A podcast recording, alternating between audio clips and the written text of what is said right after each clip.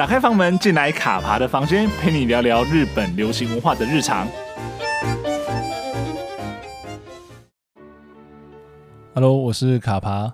讲起 TBS 的伙食时段呢，相信应该不少人脑海中第一个浮现的关键字就是恋爱剧吧。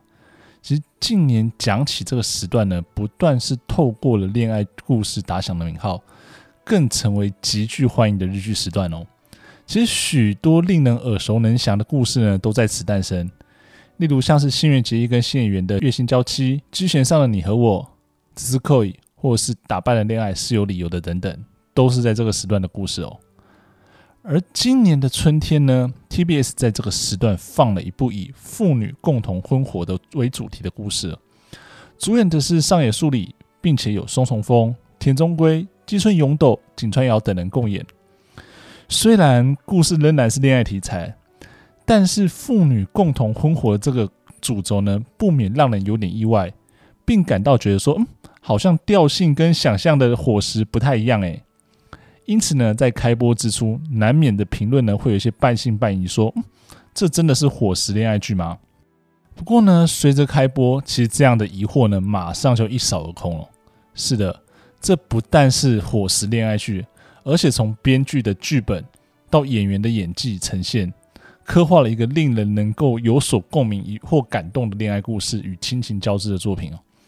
虽然说还没有完结啦，但是我想它已经注定成为今年春天最好的恋爱故事喽。在父亲与女儿的故事即将迎来结果之前，想和各位聊聊，在今年春天跟着这对父女的婚活过程中呢，看到了什么，感受到了什么，以及为什么这部作品会如此的好看。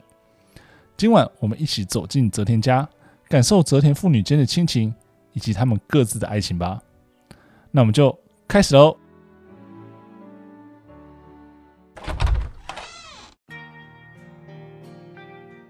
持续可能的恋爱呢，是今年 TBS 的伙食档作品哦。那他的故事呢，以泽田林太郎跟泽田杏花这对父女为中心展开。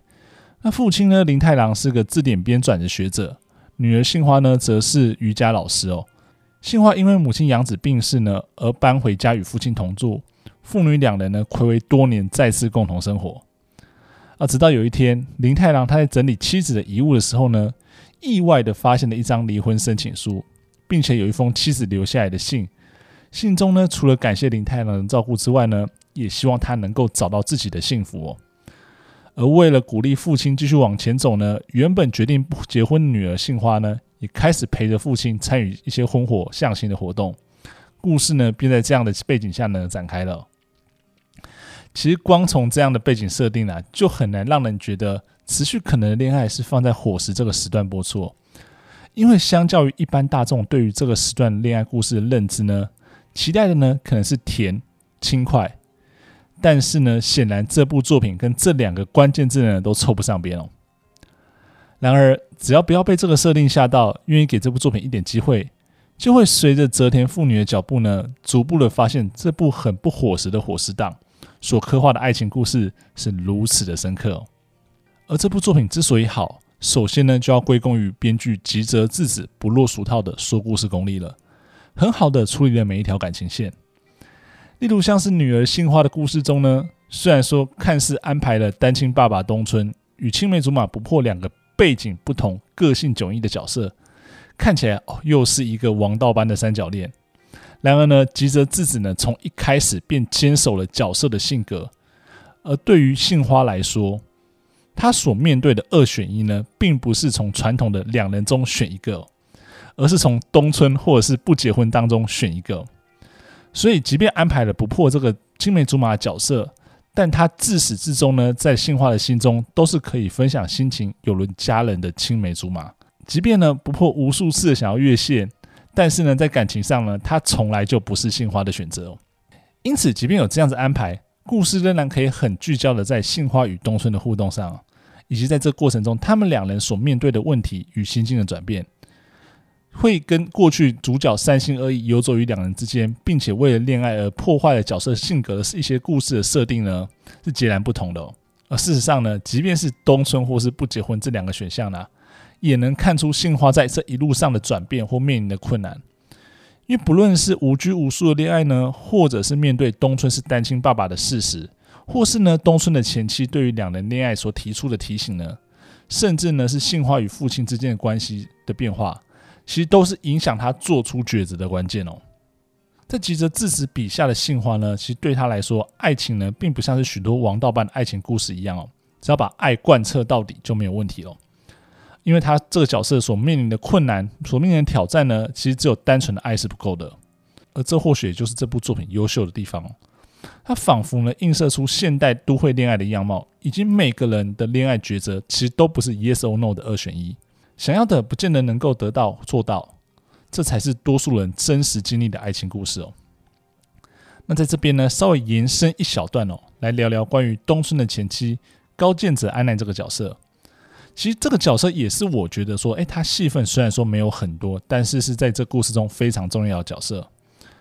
因为他的存在呢，某种程度呢，将杏花与东村的恋爱拉回现实。他在剧中呢大概有三个身份，不论是前妻、母亲或是女性呢。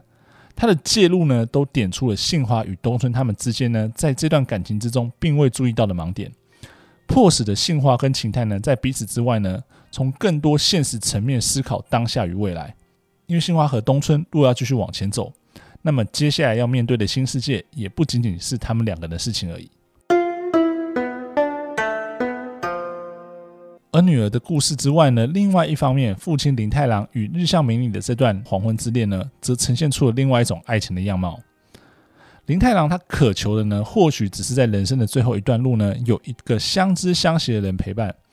这份情感呢，或许不单单只能用简单的所谓爱情去归属，更多的可能是理解哦。毕竟呢，林太郎身为一个研究字典的语言学者，这种外在眼中冷僻的知识，是难以以自身的身份与众人有所连结的。而日向明里呢，也因为医师的身份呢，时常被贴上标签。他热爱他的工作，并着迷于自己的兴趣之中。只不过呢，这些他信仰的生存之道呢，却成为他在爱情这块领域中呢，走得跌跌撞撞的原因。毕竟这个角色设定呢，就是他对爱情有所憧憬，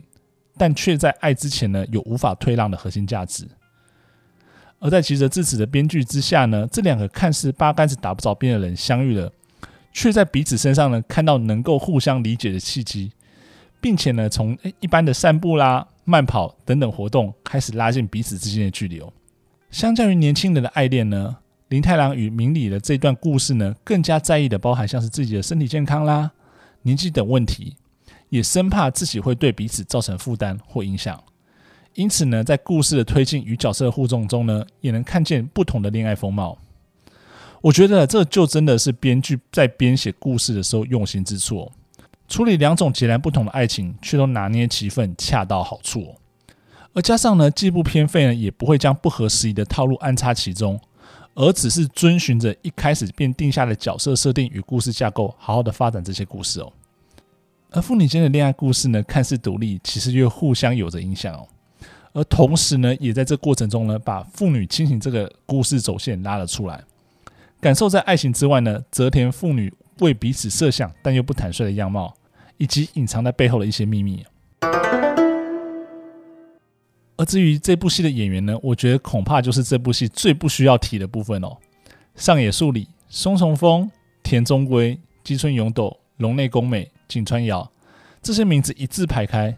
你需要担心他们的演技吗？完全不需要。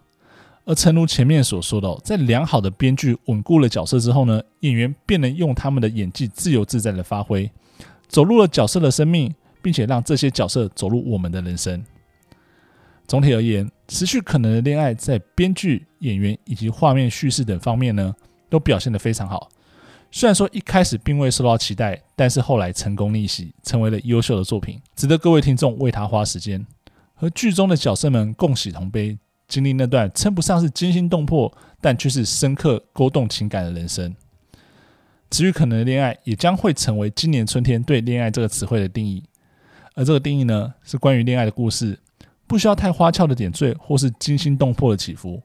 把真实存在眼前的悸动与疑惑，好好的用文字表达，就是那个能够令人共鸣的故事哦。在六月二十二日，也就是明天晚上，泽田父女的故事呢，将迎来一个终点。走过今年的春天，他们恋爱故事将会有什么样子的结局？大家一起期待吧。不晓各位听众朋友看过了《持续可能的恋爱》吗？